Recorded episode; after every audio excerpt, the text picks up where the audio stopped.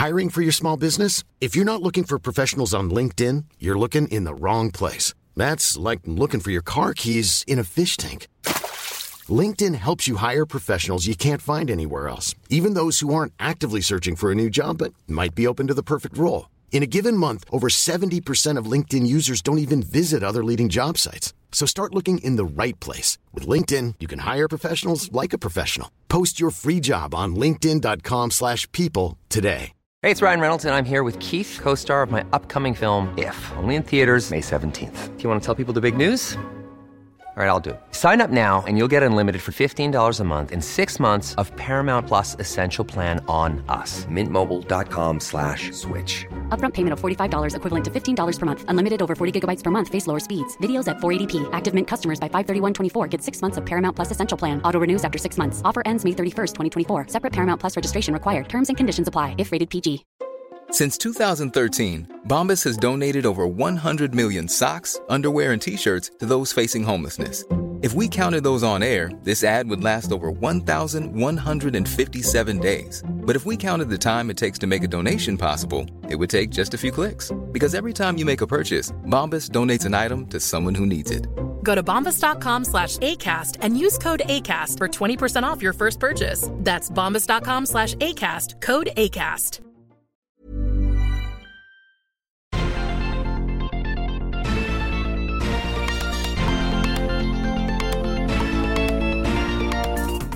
Salut à toutes et à tous et bonne année C'est la reprise de Sortie de Veille, le podcast hebdomadaire de Mac Génération. Apple démarre l'année en trombe. Elle a d'ores et déjà annoncé la date de mise en vente du Vision Pro aux États-Unis. Ce sera à partir du 2 février que les Américains pourront débourser 3500 dollars hors taxe pour s'offrir ce tout nouvel ordinateur spatial. On va discuter avec Christophe de ce lancement pas comme les autres. Au menu également cette semaine, la drôle tactique d'Apple pour échapper à une nouvelle législation européenne, des iPhone 16 Pro qui n'ont plus beaucoup de secrets, et une nouvelle édition du CES encore riche en annonces, ou pas. Nous sommes le samedi 13 janvier, voici les infos du début d'année qu'il ne fallait pas manquer. À peine les vacances sont-elles terminées qu'Apple se met à l'œuvre en fixant un premier rendez-vous crucial. Salut Christophe, ça va? Salut Stéphane, bonjour à tous. Oui, ça va très bien. T'as passé de bonnes vacances? C'était super. En fait, j'en profite. euh, Une merveilleuse année à tout le monde. Et toi, c'était bien? Oui, oui, ça, ça a été euh, un Noël en famille comme d'habitude. Ça fait toujours du bien. En attendant le Vision Pro. Voilà. Donc euh, notez cette date dans votre agenda si ce n'est pas déjà fait. Ce sera le vendredi 2 février que l'on pourra finalement acheter un Vision Pro. Enfin, c'est si on habite aux États-Unis. On va faire un petit point sur ce lancement qui est assez spécial. Donc dès la semaine prochaine, le vendredi 19, il sera possible de précommander le casque et le 2 février, il sera en vente dans les Apple Store. Mais tout ça, je l'ai dit, ça ne concerne que les États-Unis et on n'a aucune idée de la date de lancement en France. Alors même pour les Américains, ça sera pas forcément évident d'essayer le casque. Il y aura des démos euh, en Apple Store le 2 février et le week-end qui suit, mais ça sera sur réservation et le nombre de places sera limité. Et après ce week-end de lancement, il n'y aura apparemment plus de démos pendant un moment. Donc on ne sait pas combien de temps ça va durer. Ça rappelle un peu le lancement de l'Apple Watch, où il n'était pas évident d'essayer la montre au début. Euh, pff, oui, enfin, moi, je trouve quand même que ça reste très différent. Moi, le lancement du Vision Pro, pour l'instant, me sidère. J'ai vraiment absolument aucun autre mot pour euh, qualifier ça. J'ai une question d'ailleurs pour toi. Quel est le dernier produit aussi important que le Vision Pro qu'Apple a lancé? Euh, bah, c'est sûrement l'Apple Watch. Parce que pour moi, malgré tout, euh, le, le dernier produit aussi important qu'Apple a lancé, c'est l'iPhone. Parce que c'était, euh, lorsqu'Apple a lancé l'iPhone, elle présentait quelque part une nouvelle vision d'informatique. Euh, Oui, c'était complètement si on- nouveau. Et On voit comme ça, oui. voilà, ouais. Et le Vision Pro, c'est, c'est un petit peu ça.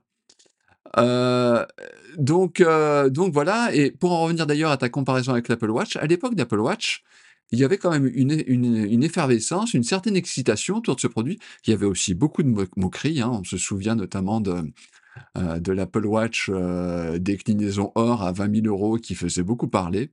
Hmm. Et Le tout d'ailleurs, enfin maintenant avec le recul on peut le dire, la, première Apple Watch était un objet qui était très très loin d'être fini, soyons honnêtes. Ça doit être sans doute un peu euh, la même histoire avec le Vision Pro. Durant les derniers jours de 2023, on a senti qu'Apple était prête. Il y avait des, premiers rapports. Alors, les sources étaient un peu, euh, enfin, pas forcément très fiables, donc on savait pas comment il fallait les prendre, mais on sentait que ça se rapprochait. Alors, moi, naïvement, mais enfin, je dis vraiment naïvement, je m'attendais à un keynote pour expliquer ce que les développeurs avaient déjà pu faire pour le Vision Pro, présenter des présentations de l'appareil, les possibilités de l'appareil, son prix, enfin voilà, euh, histoire, faire monter la sauce tout simplement. Et en plus, euh, avec les, les, 40 ans du Mac en, janvier, le, le, contexte était tout trouvé. Et là. Après, il reste 3 semaines, 3-4 semaines. Est-ce qu'ils n'ont pas le temps de glisser un petit, une vidéo ou un keynote ah, Certainement, certainement, il y aura une, une petite vidéo qui est euh, de 10 ou 15 minutes pour, euh, pour expliquer tout ça sur le site d'Apple. Mais dans le genre, pour faire monter la sauce, c'est quand même un peu léger, quoi. Mmh. Enfin là, Apple se contenter d'un vulgaire communiqué de presse en plein CES, euh, bah, bah ça, ça, fait pas rêver. Hein. Enfin, voilà. Ce qui est en plus intéressant, euh, pas inquiétant, mais voilà, enfin, c'est intéressant, c'est que euh, cette arrivée du Vision Pro arrive dans un contexte assez particulier euh, concernant Apple. Les analystes commencent à s'interroger, l'action a plutôt mal commencé l'année, et voilà, tout le monde se pose euh, la question du potentiel, alors en termes de, de performance financière d'Apple, à, à, court et moyen terme. Alors, bon, on va, va pas faire tout le tableau, mais euh, bon, euh, l'iPhone, les ventes, bon, on peut, faut pas s'attendre à, à monts et merveilles. Euh, le Mac, bon, après, on va dire un, début en fanfare avec les premiers Mac Apple Silicon rentre dans le rang. L'iPad est toujours plus ou moins aux abonnés absents. Bon, peut-être que cette année, ce sera une bonne année parce que toute la gamme va être revue. On espère, ouais. Voilà. Mais donc, donc, donc voilà, on, on, en, on en est là. On a bien compris aussi que le Vision Pro donc euh, n'allait pas euh, rapidement peser dans les comptes d'Apple. on sait, c'est une première version, c'est limite un, DTK pour les développeurs, les utilisateurs fortunés, les YouTubeurs et autres influenceurs. Mais quand même, enfin, moi je pense que le boulot des marketeurs d'Apple, c'est de faire euh, rêver un peu et de dire, regardez, ce truc, c'est l'objet, c'est le futur de l'informatique. Peut-être pas pour Monsieur Tout le Monde en 2024, mais d'ici 4 à 5 ans, vous serez fou de votre casque. Enfin voilà, de lancer une dynamique et j'ai quand même l'impression que la dynamique est complètement absente. On a l'impression presque Apple euh, assume pas son produit quoi. C'est ça que je trouve je trouve ça assez dingue. À chaque fois qu'Apple a, a, commercialisé un, un, nouveau produit, elle a utilisé une recette bien précise. Là, elle fait complètement autre chose avec euh, le Vision Pro. Alors on verra bien. Peut-être que euh, Apple a tout à fait raison de, de, de s'y prendre différemment. Peut-être que bah, ça sera un, un flop comme le Newton a pu l'être à, à, une autre époque. Oui, on va voir dans les prochaines semaines si la, la communication accélère un peu. Ouais. Oui, et puis même dans les prochains mois, parce qu'il ne faut pas ouais. s'en douter, on, on, parle de 80 ou 100 000 exemplaires disponibles tout au début, et ça va s'arracher comme des petits pains. Après, il faudra savoir, faudra voir si dans 6 ou 8 mois, euh, Apple continuera à vendre s'il commencera à y avoir une petite accélération ou non des, ventes de Vision Pro. Mmh. On va passer à un autre sujet chaud, c'est le DMA, la nouvelle législation européenne sur les marchés numériques. Alors le DMA va bientôt forcer Apple à autoriser le sideloading sur iPhone. Évidemment, ça ne plaît pas à Apple, qui aurait préféré garder le contrôle total sur la distribution des applications. Alors l'entreprise essaye de contourner cette ouverture pour ses autres appareils. Euh, Apple soutient ainsi devant le tribunal de l'Union européenne qu'il n'y a pas un seul et unique App Store, mais cinq boutiques euh, différentes. Alors il y a un App Store pour l'iPhone, un pour l'iPad, un pour le Mac, un pour l'Apple Watch et un pour l'Apple TV selon Apple. Et comme ces quatre dernières boutiques ont moins de 45 millions d'utilisateurs uniques en Europe, elles ne devraient pas être soumises au DMA, c'est en tout cas euh, l'argumentaire d'Apple. Sauf que ailleurs, Apple présente souvent, sinon toujours, l'App Store comme une seule et unique boutique. Est-ce que tu penses qu'Apple peut vraiment s'en tirer en prétendant qu'il y a plusieurs App Store différents? Alors, j'ai retourné cette histoire dans tous les sens. Et je dois avouer que je suis d'accord avec Apple. Euh, c'est un peu comme si tu vas dans une galerie commerciale. L'App Store, c'est le supermarché où il y a plein de clients, c'est toujours euh, l'heure de pointe, enfin voilà, là, voilà. Euh, L'App Store de l'iPad, alors là, par contre, effectivement, on pourrait arguer, effectivement, est-ce que c'est pas ou est-ce que ce sont deux plateformes identiques ou pas? C'est le magasin d'électroménager où il y a pas mal de monde, où des gens viennent voir, euh, euh, je sais pas, les dernières nouveautés électroniques ou ce genre de trucs. Le Mac App Store, c'est le bar tabac qui est souvent à moitié vide. alors les deux, les, deux, alors je pense que le, l'App Store de, WatchOS, ça doit être le, pressing, et encore, peut y avoir de temps en temps du monde dans un pressing. Et alors, celui de tvOS, je sais pas trop, mais voilà, il n'y a pas non plus full. Techniquement parlant, ça reste des plateformes différentes et euh, voilà, euh, l'App Store de l'iPad s'adresse aux utilisateurs de l'iPad, l'App Store euh, du Mac s'adresse aux utilisateurs Mac et, voilà. Après, c'est sûr que d'un point de vue marketing, Apple fait tout pour unifier ça. Mais à côté de ça, moi j'ai un autre argument. Va demander aux développeurs ce qu'ils en pensent. Ils vont te dire que oui, oui, chaque, chaque, chaque programme euh, euh, s'adresse, euh, enfin nécessite des, efforts spécifiques à, chaque plateforme. Ah, tout ça pour dire qu'à la fin, plus ça va, plus je trouve que c'est l'Union européenne qui fait n'importe quoi avec ces histoires de taille. Et alors, surtout venant de la part de l'Union européenne, je trouve que c'est de la distorsion de la concurrence. Pourquoi les gros auraient des règles supplémentaires à respecter et pas les petits et les moyens? Alors, peut-être que Apple, euh, peut-être que l'Union européenne pense qu'en agissant ainsi, ça va permettre euh, euh, de faire émerger des, acteurs européens. mais à la fin, cette histoire de DMA, on sait tous comment ça va se passer. Hein. Les, acteurs qui vont rentrer, qui vont rentrer dedans, ben, ça va être des Microsoft, des Google, des Epic, éventuellement un acteur chinois, mais à la fin, ça va être toujours des Américains ou des Chinois. Donc, ça va pas changer grand-chose. Mais pour en revenir, à, pour revenir à l'App Store, euh, quand même. Euh, alors, euh, oui, il y a des boutiques différentes, mais Apple unifie quand même dès qu'elle le peut les choses. Et les développeurs aussi, je pense aux applications uniques, aux achats uniques. Tu as une application. Oui, oui, oui. Non, non, mais on est d'accord qu'à la fin, il y, a, il y a 80 ou 90% des choses, c'est, commun, je suis d'accord avec toi. Mais je, à, à, la fin, alors, on va dire peut-être que c'est compliqué ou pas. Enfin, euh, une application iPhone, tu peux euh, la faire tourner sur ton Mac, c'est vrai techniquement, mais tu la fais tourner de manière dégradée. C'est là où moi je pense que ce n'est pas les mêmes utilisateurs. Tu peux être euh, un client Mac et pas un client iPhone. Enfin, c'est pas c'est pas forcément les mêmes. C'est ça que je veux dire. Mmh. Mais le truc qui m'a vraiment fait tilter et changer d'avis dans ce dossier, ça n'a rien à voir, mais, mais je pense que ça le mérite d'être C'est l'arrivée du, du DSA pour les sites porno. C'est-à-dire Voilà, ouais. Ouais, non, mais voilà, euh, on en a parlé. Euh, comment se fait-il que l'Union européenne veut mettre en place des règles pour les gros sites et pas pour les petits ah, sites? Alors, qu'à la limite, euh, et alors en plus, c'est peut-être finalement sur les petits sites, enfin je suis pas spécialiste, que tu peux trouver des choses les, les, plus graves, les plus graves. Franchement, je comprends pas, moi je trouve ça aberrant je trouve mieux, enfin, l'Union européenne, aurait plutôt intérêt à dire, OK, vous avez votre App Store, bah, il y a des règles et il faut les suivre. Euh, je trouve ça complètement, euh, effectivement, euh, je trouve ça complètement fou qu'Apple impose, par exemple, son système de, paiement sur les plateformes. Ça devrait être effectivement beaucoup plus ouvert. Mais, mais je vous dois aussi la, vérité parce que je suis un peu schizophrène dans cette affaire. Ça, ce que je vous ai donné, c'est mon opinion européenne. Moi, Christophe Laporte, en, tant que directeur de publication de Mac Génération, quelque part, les décisions de l'Union européenne, je m'en félicite ça va nous faire de l'actualité. Euh, comment euh, installer le Microsoft App Store euh, sur, votre, sur votre iPhone? Ça va nous faire du trafic, ça c'est sûr. Et peut-être que même un jour, ça va, on va peut-être avoir un ou deux, nouvelles, deux nouveaux annonceurs qui vont venir nous voir en disant, voilà, on sait que la communauté de Mac Génération, ce sont des utilisateurs avancés, très prescripteurs, on voudrait s'adresser à eux. Donc, euh, donc voilà, enfin tout ça pour dire que euh, évidemment il faut euh, réguler ces plateformes, il n'y a aucun doute là-dessus. Mais je trouve que ces histoires de taille, c'est mal s'y prendre. Sans transition, on va parler d'iPhone 16 Pro. Et oui, les iPhone 15 Pro ont seulement 4 mois, mais les rumeurs n'attendent pas. MacRumors a d'ores et déjà brossé un portrait précis du design des futurs iPhones.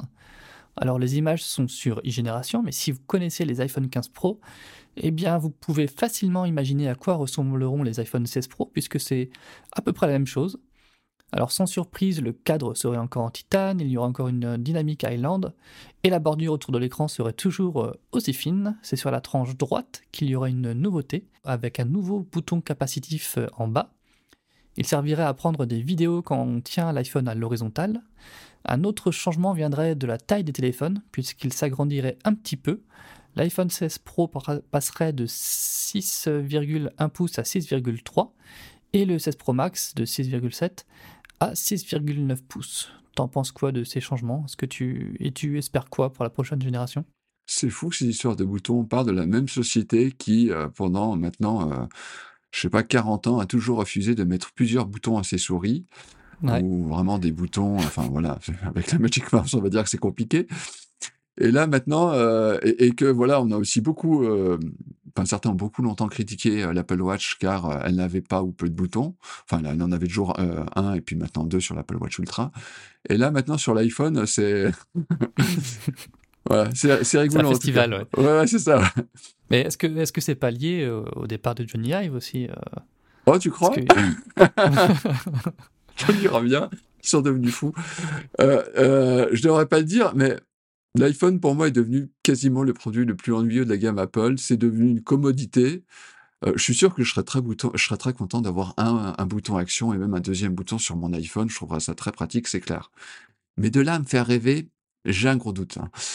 Euh, moi, normalement, mon, mon, enfin, je suis toujours client du, du modèle Pro euh, standard. Alors, je dois dire que l'arrivée du zoom périscopique 5x, euh, moi ça me dit bien. Enfin, si ça, si ça se confirme. Hein. Enfin, mmh. ce que oui, il y a ça aussi. J'en ai pas parlé, mais il y a ça. Voilà, ce que j'ai vu dans les tests du Pro Max, ça, ça, fait quand même relativement envie. Alors, on entend également de plus en plus ici ou là dire que il pourrait se passer quelque chose au niveau des batteries. On pourrait avoir, assister prochainement à un petit saut technologique. Alors, je sais pas si ça sera sur cette gamme-là ou la gamme suivante, hein. euh, mais euh, malgré tout, euh, l'autonomie de l'iPhone est encore perfectible et voilà, je pense que de, enfin, l'arrivée de la 5G notamment a un coût énergétique et on n'a pas totalement réglé cette question-là. Euh, voilà et puis bon, bah, c'est sûr qu'avec ces écrans, plus grands, Apple espère sans doute, proposer un élément enfin, en tout cas, elle espère que ça sera un élément différenciant pour, relancer un cycle de vente, de ces iPhones. Est-ce que ça se passera ou est-ce que ça se passera pas? On verra ça, en seconde partie d'année. Et on va terminer le tour de l'actu avec un petit point sur le CES, la grand-messe de l'industrie technologique. Alors il y a eu comme chaque année une myriade d'annonces de télé, de PC, d'électroménagers connectés, de gadgets, etc., euh, etc. Je vous épargne une liste interminable. C'est l'avantage d'ailleurs quand on a un média spécialisé sur Apple, c'est qu'on n'est pas obligé de relayer toutes les fantaisies du CES. Et dans l'écosystème Apple, bah, les principales nouveautés ont été les chargeurs euh, Qi 2 et un accessoire pour transformer son iPhone en BlackBerry. J'ai pas trouvé grand chose d'autre. Euh, est-ce qu'il y a des produits ou des annonces qui t'ont marqué, Christophe? Le gestionnaire de tâches Clear 2, ça a bien été présenté au CES, c'est ça hein? Ah non. La même semaine, on va dire. Voilà. Non, le, le truc que j'ai trouvé rigolo comme beaucoup, c'est ce fameux Rabbit R1, ce petit boîtier. Alors, il est orange, donc déjà, à la base, moi, ça me plaît un petit peu. Et euh, l'idée, c'est qu'il permet de lancer euh, vos applications euh, préférées à votre place. Alors, il y a pas mal d'intelligence artificielle derrière. Dans l'idée, euh, voilà, cet appareil permet de faire euh, ce que Siri est incapable de faire. Hein. Donc, vous lui demandez toute une série de choses et il vous répond très gentiment. Et a priori, euh, ça a l'air de plutôt bien fonctionner. Alors, si je parle de ce produit, c'est pour une seule raison, c'est que il se murmure depuis des mois que Johnny Ive et Sam Altman réfléchissent à créer, ouvrez les guillemets, l'iPhone de l'intelligence artificielle alors, on commence. C'est pas euh, l'iPin, euh, l'iPhone euh, déjà de l'intelligence artificielle? J'en sais rien, mais c'est ça que je voulais justement dire. On commence à voir comme ça les, des produits vraiment orientés à l'intelligence artificielle. Mmh. Donc il y a ce, ce, ce Rabbit Air ce iPin effectivement de, de Human.